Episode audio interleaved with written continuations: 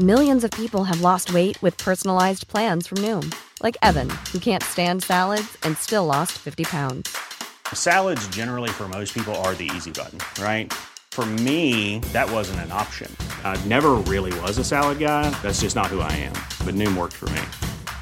Get your personalized plan today at Noom.com. Real Noom user compensated to provide their story.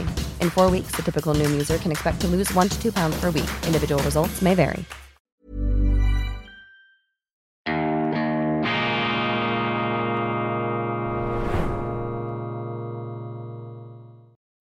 Grüezi miteinander, ganz herzlich willkommen und einen wunderschönen, gefreuten guten Morgen, meine sehr verehrten Damen und Herren, liebe Freunde. Ich darf Sie begrüßen aus dem Institut für fortgeschrittene Gegenwartskunde zur schweizerischen Ausgabe von Weltwoche Daily, die andere Sicht, unabhängig, kritisch, gut gelaunt am Freitag, dem 26. Januar 2024. Zum Einstieg möchte ich mich mit einem ganz grundsätzlichen Thema befassen, nämlich mit der Frage, wofür steht eigentlich die Schweiz? Was ist die Schweiz? Und diese Frage ist wichtig und sie drängt sich mir auf vor dem Hintergrund meiner Deutschlandreise, denn in Deutschland kann man im Moment beobachten, was passiert, wenn ein, Land, nicht mehr weiß, wofür es eigentlich steht, was es ist. Für mich sind die Vorgänge diese rasende Halt- und Formlosigkeit, die die äh, deutsche Politik derzeit als Eindruck erweckt, das ist für mich die Folge einer Identitätskrise. Man weiß nicht mehr, wer man selber ist. Und die Politik ist überfordert, die Leute sind überfordert. Und anstatt sich dieser Diskussion zu stellen,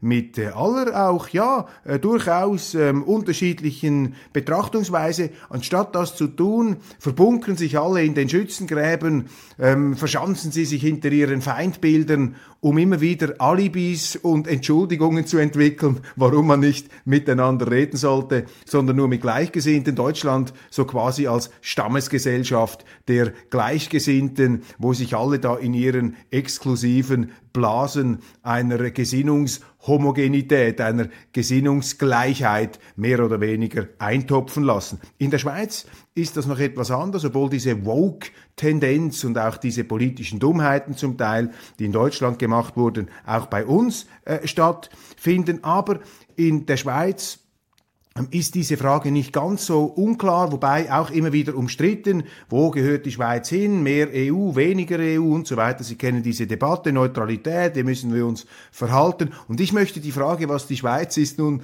ähm, vor diesem Wochenende in einer Art vorgezogenen Wort zum Sonntag anhand unseres Schweizer Wappens kurz erläutern ähm, wollen, beziehungsweise ich versuche das zu tun. Das Schweizer Wappen mit dem Kreuz. Das Kreuz ist das Schmerzenssymbol der Christenheit und auch das Symbol dafür, dass der Gott der Christen im Moment seiner Folterung und Peinigung nicht einfach Blitze geschleudert hat, seine Allmacht ausgespielt hat, sondern eben aus Liebe wie das die großen Theologen interpretieren, aus Liebe die Menschen nicht verworfen hat. Sie kennen das berühmte Wort von Jesus am Kreuz, Vater, vergib ihnen, denn sie wissen nicht, was sie tun. Also sogar im Moment seiner größten Demütigung als fürchterlicher Verbrecher, das war die schlimmste Todesart im Christentum, dass man jemanden ans Kreuz genagelt hat, hat also dieser Jesus, Gottes Sohn, um Vergebung für die Menschen, für seine Peiniger gerufen. Das ist natürlich etwas, was den menschlichen Instinkten total zuwiderläuft. Ich meine, es gibt Legionen von Filmen, von Western, von Actionfilmen, von Erzählungen, von Romanen, wo genau das Gegenteil gepredigt wird, dass eben im Moment äh, der Peinigung sozusagen irgendein Held aus der äh, Kulisse kriecht und dann die Bösen sozusagen für immer in den Orkus schickt. Und das ist hier ja nicht passiert. Also im Moment der größten Niederlage hat dieser Gott, dieser Allmächtige, der Schöpfer des Universums, seine ganze Macht nicht eingesetzt. Also der Größte hat sich ganz klein gemacht. Und zwar schon von Geburt an als Baby, ist ja nicht als König auf die Welt gekommen, Jesus, sondern als äh, schreiender Säugling in einem, in einem Kuhstall. Müssen Sie sich das einmal vorstellen? Einfach von der Idee her, auch wenn Sie nicht ein gläubiger Mensch sind oder besonders religiös, das ist eine unglaubliche Geschichte von der Geburt bis zum Ende, also der Gott, der Allmächtige, der sich klein macht, der zu den Menschen hinabsteigt, der als Säugling auf die Welt kommt und dann verlacht und verhöhnt ähm, den Tod eines Schwerverbrechers, eines Verräters stirbt. Und das hat der ähm, Schweizer Schriftsteller und Theologe Kurt Marti in ein geniales Kurzgedicht gefasst. Der Mensch gerne groß, Gott gerne klein. Also im christlichen Kreuz, im Schweizer Wappen, versinnbildlicht sich eine Gottesvorstellung eines Gottes, der eben nicht gerne groß, sondern gerne klein ist und das durchgezogen hat bis zum fürchterlichen Ende. Und ich sage Ihnen, meine Damen und Herren, dieses Kreuz ist doch eine Mahnung für die Schweiz von heute, nicht nur im religiösen Sinne, sondern für die ganze Welthaltung nicht gerne groß sein als Schweiz, sondern gerne klein, zur Kleinheit stehen, zur Kleinstaatlichkeit, sich nicht einbilden, dass man da den großen Macker markieren kann auf der Weltbühne, wie sich da gewisse Gestalten in Bundesbären gelegentlich einbilden, wenn sie da an internationalen Konferenzen auf den roten Teppichen empfangen und äh, hochgehoben werden. Wenn sich die Schweizer nach vorne drängen, die Schweizer Bundesräte als Friedensstifter, als Friedensengel vor die Kameras, das ist eben die gerne große Schweiz. Und leider, der Mensch ist eben gerne, äh, ist eben gerne groß und nicht gerne klein, wird eben diese gerne Großheit in den Medien auch noch abgefeiert und in der Öffentlichkeit, weil viele argumentieren, ja, die Schweiz muss doch etwas sein auf der Bühne, wir müssen doch etwas darstellen, wir müssen doch hier den anderen auch irgendwo einen guten Eindruck machen. Und ich glaube eben, dass die Mahnung des Schweizer Kreuzes eben genau in, in die Gegenrichtung zielt. Nein, wir müssen uns nicht groß machen. Wir müssen zur Kleinheit stehen. Das heißt nicht, dass wir uns klein machen, dass wir uns da im Boden verkriechen und äh, keinen Pieps zu machen glauben, ähm, uns trauen. Nein, im Gegenteil. Es heißt, dass man eben nicht in einer eingebildeten, an sich sowieso lächerlichen und erbärmlichen Scheingröße aufzutrumpfen versucht, also für mich, meine Damen und Herren, in dieser vielleicht jetzt etwas wilden Interpretation unseres Schweizer Kreuzes folgt, die Schweiz muss als Kleinstaat zu den Tugenden des Kleinstaats stehen. Das heißt Unabhängigkeit. Auch die Schweizer Politik darf sich nicht groß machen, darf nicht über den Leuten da hinweg thronen, sondern muss zu den Leuten hinabsteigen muss sich klein machen, die Politik muss so auftreten, die Macht sozusagen, die Macht muss so auftreten, dass sie eben den Leuten nicht Angst macht. Das ist ja sozusagen die Rationalität, wenn man so will, der christlichen Gottesvorstellung, dass der liebe Gott davon zu Recht ausgegangen ist, wenn ich als Allmächtiger auftrumpfe, dann haben die Menschen Angst vor mir. Dabei bin ich ja so etwas wie schöpferische Liebe. Ich bin den Menschen zugewandt. Das heißt, ich muss mich klein machen. Ich muss als Baby auf die Welt kommen. Und ich muss als Verbrecher sterben, um niemanden zu verwerfen, niemanden zu verstoßen und sozusagen auch den, den Leuten, den Menschen, die absolut in der Tinte im Sumpf stecken, nicht das Gefühl zu geben, sie seien nichts mehr wert, sie seien kein Mensch. Und diese Zuwendung, jetzt im christlichen Sinne, das ist doch die Mahnung unseres Wappens für die Politik, bescheiden bleiben, zu den Leuten gehen, sich nicht einkapseln da in den geschlossenen Abteilungen und auch international, nicht auf der Bühne den Goliath schauspielen wollen, in der Ritterrüstung, sondern eben auch die Neutralität, die Nichteinmischung ist eben auch eine Tugend der Bescheidenheit, eines gerne Kleins, nur die gerne Große in den Medien und in der Politik, die sind gegen die Neutralität, wollen da in den Kriegen der anderen mitmachen. Also meine Damen und Herren, dieses Schweizer Kreuz, da haben Sie im Grunde schon alles drin, was die Schweiz ausmacht. So jetzt aber zu den aktuellen ähm, Themen. Nach diesem etwas besinnlichen, philosophisch-theologischen Einstieg. Ein kluger Kopf allein kann es nicht richten. Neuer FINMA-Direktor, ja, jetzt haben wir einen EU-Turbo aus Deutschland, einen Stefan Walter, der die Finanzmarktaufsicht ähm, hier steuert und ähm, die äh, Banken zu überwachen hat. Ich frage mich einfach, was ist da los mit der Schweizer Politik? Wo ist da auch in dem Sinn das, ja, äh, gerne kleine Selbstvertrauen, dass wir sagen, wir müssen doch Leute in die entscheidenden Chargen unserer Politik bringen, die von der Schweiz eine Ahnung haben. In so einer Besetzung schwingt doch auch schon wieder etwas mit, gerne groß. Wir möchten zeigen, dass wir eben so weltoffen sind. Dabei ist ja die Schweiz weltoffen. Sie muss gar nichts beweisen. Sie muss sich nicht aufspielen. Übung abgebrochen. Aber nein, man holt einen Deutschen, weil man glaubt, ja, dann bringen wir diesen Deutschen, da sind wir eben auch international ganz groß dabei, können wir mittanzen, weil wir Schweizer, wir sind ja sowieso zu schwach. Also es vermischt sich ja in der Schweizer Politik immer ein merkwürdiger Minderwertigkeitskomplex des Unbehagens im Kleinstaat mit Karl Schmidt, dem berühmten ähm, Germanisten und das verbindet sich dann mit einer Art Größenwahn, der dann sich eben wieder aufspreizt und aufblustert. Eine ganz merkwürdige, bisweilen etwas toxische und für die Schweiz vor allem auch verderbliche Mischung. Also wir haben jetzt einen weiteren EU-Turbo an einer Schlüsselstelle der Wirtschaftspolitik, einen deutschen, und das heißt für mich natürlich, dass man sich die Frage stellen muss, ob dieser neue Rahmenvertrag, wenn das so weitergeht, gar nicht nötig wird, weil wir besetzen ja alle Stellen in der Schweiz ähm, mit, mit Leuten, äh, die im Grunde die Schweiz äh, in der EU sehen, beziehungsweise die Schweiz gar nicht verstehen und vielleicht auch nicht verstehen können, warum die Schweiz nicht in der EU ist. Nun, vielleicht tue ich dem Herrn Stefan Walter Unrecht,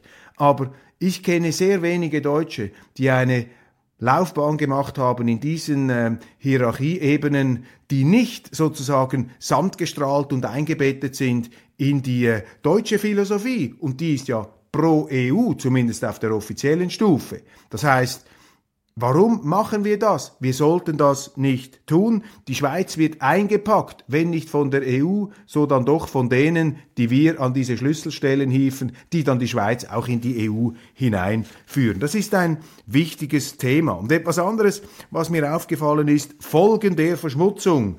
Die Schweiz könnte mit besserer Luft über 2200 Leben pro Jahr retten gemäß Weltgesundheitsorganisation WHO. Also meine Damen und Herren, wir sterben also wie die Fliegen in der Schweiz an unserer dreckigen Luft. Das sagt die WHO. A lot can happen in three years, like a chatbot may be your new best friend. But what won't change? Needing health insurance. United Healthcare Tri Term Medical Plans, underwritten by Golden Rule Insurance Company, offer flexible, budget friendly coverage that lasts nearly three years in some states. Learn more at uh1.com. Many of us have those stubborn pounds that seem impossible to lose, no matter how good we eat or how hard we work out. My solution is PlushCare. PlushCare is a leading telehealth provider with doctors who are there for you day and night to partner with you in your weight loss journey. They can prescribe FDA-approved weight loss medications like Wagovi and Zepbound for those who qualify. Plus, they accept most insurance plans. To get started, visit plushcare.com slash weight loss. That's plushcare.com slash weight loss. Also eine WHO können Sie abschaffen, wenn sie solchen Unsinn erzählt. Ich meine, die Schweiz als quasi Höllenloch des Smog, als quasi ein Land mit einer toxisch tödlichen Atemluft darzustellen, von, von einer WHO, von einer Gesundheitsorganisation, die ähm, sich ja ohnehin anheischig macht, quasi direkt durchregieren zu wollen, den Leuten bis in die Körpersäfte hinein mit Impfzwängen, Impfzertifikaten, Pandemiepaniken und so weiter. Diese WHO erdreistet sich jetzt also auch der Schweiz, die Atemluft sozusagen noch zu vergällen. Und das ist ja völlig verrückt. Und es ist auch interessant, wie die Medien so etwas distanzlos berichten, weil diese WHO eben auch vergöttert wird. Das sind eben auch die gerne Große in den Medien. Ja, die WHO, das ist so eine ganz wichtige, bedeutende Organisation, da kann man ja nicht kritisieren. Sonst bist du ja noch ein Aluhut, ein Populist, ein Hinterwäldler, ein Provinzler. Merken Sie etwas? Also das sind ja ganz ähm, äh, verrückte, ganz verrückte Anwandlungen, die wir da zum Teil beobachten. Dann habe ich ein interessantes, ähm, wie sagt man, den Meme, so ein Bild gesehen im Internet, das auf den Punkt bringt, was ich glaube viele, auch unsere Zuschauer hier und vor allem ich empfinden. Vier Villen, zwei Yachten, ein Privatjet, mehrere Limousinen, Konto in der Schweiz, der reichste Bettler der Welt. Von wem ist die Rede? Richtig, Volodymyr Zelensky. Dann der Tagesanzeiger. Ich habe ihn jetzt etwas äh, gescholten, aber interessant. Er berichtet über Filz in der Baugenossenschaft Zürich. Ist immer dasselbe, wo der Staat die Finger im Spiel hat kommt es zu Filz und Korruption. Speziell schlimm zu und her geht es bei der Baugenossenschaft Froheim. Also hier ist der Name nicht Programm, sondern sozusagen ver verfälschende Chiffre. Baugenossenschaft Unfroheim würde ich hier anfügen, deren Geschäftsführer wegen mutmaßlichen finanziellen Unregelmäßigkeiten kürzlich fristlos entlassen wurde. Was steckt dahinter? Bekannt wird, der Vertreter der Stadt Zürich die Stadt Zürich lässt übrigens ihre Interessen jeweils durch einen bezahlten Vertreter in 85 Wohnbaugenossenschaften wahrnehmen, wobei offenbar Fachkräftemangel herrscht. Ein Thema für sich.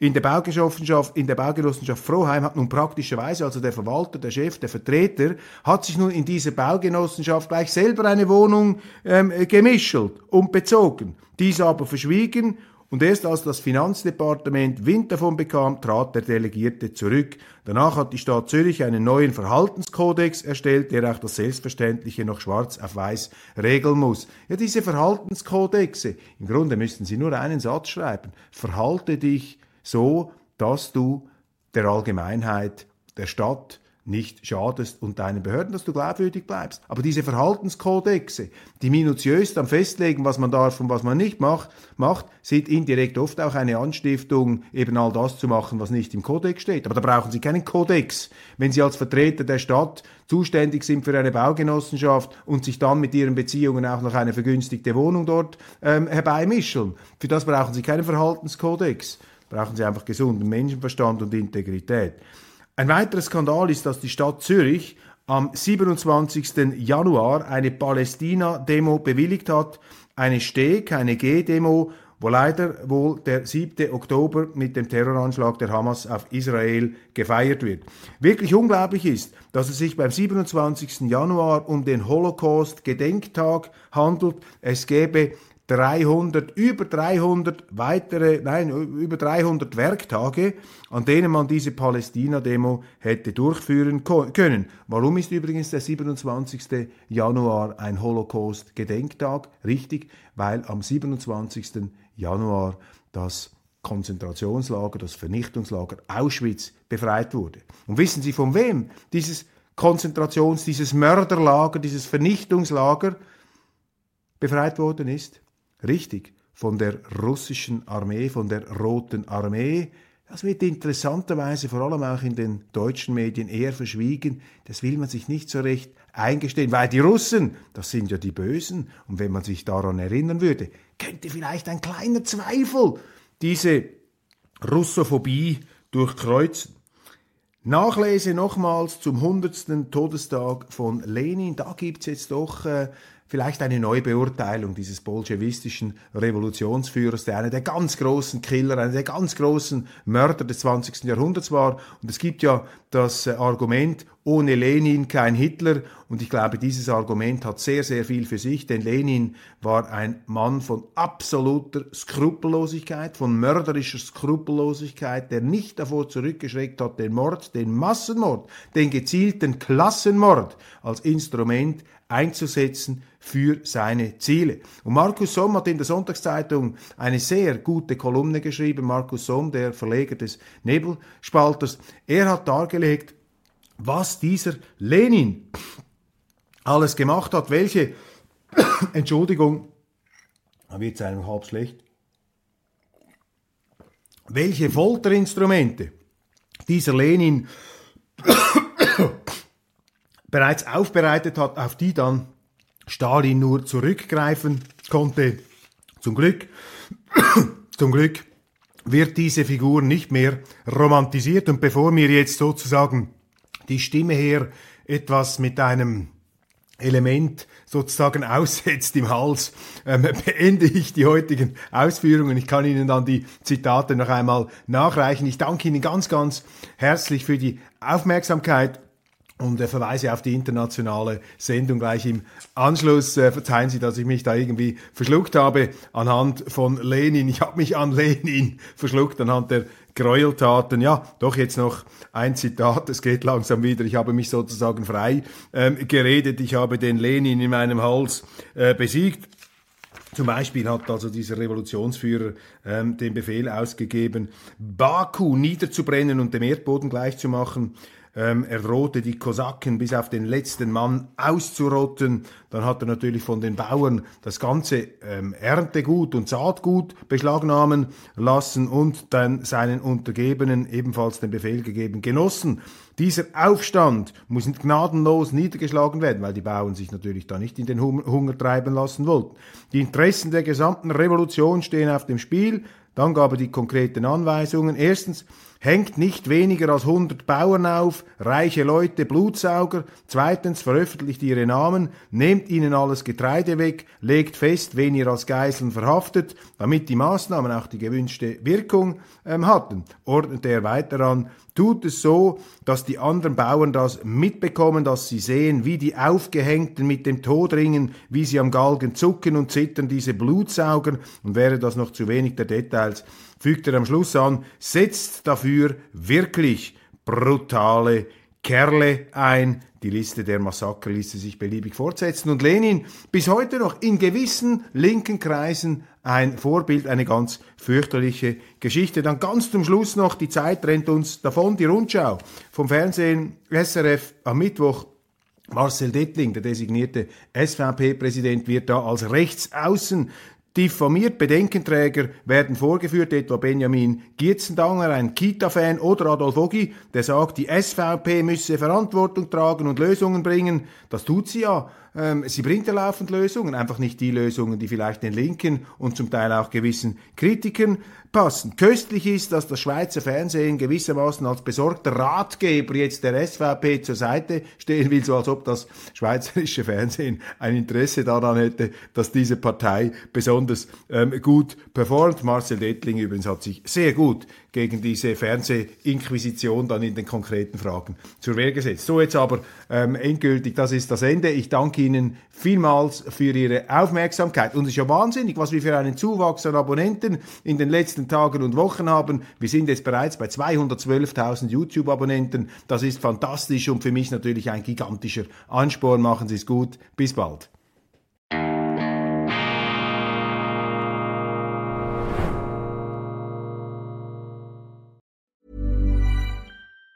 Even on a budget, quality is non-negotiable. That's why Quince is the place to score high-end essentials at 50 to 80% less than similar brands. Get your hands on buttery soft cashmere sweaters from just 60 bucks, Italian leather jackets, and so much more. And the best part about Quince, they exclusively partner with factories committed to safe, ethical, and responsible manufacturing. Elevate your style without the elevated price tag with Quince. Go to quince.com slash upgrade for free shipping and 365-day returns.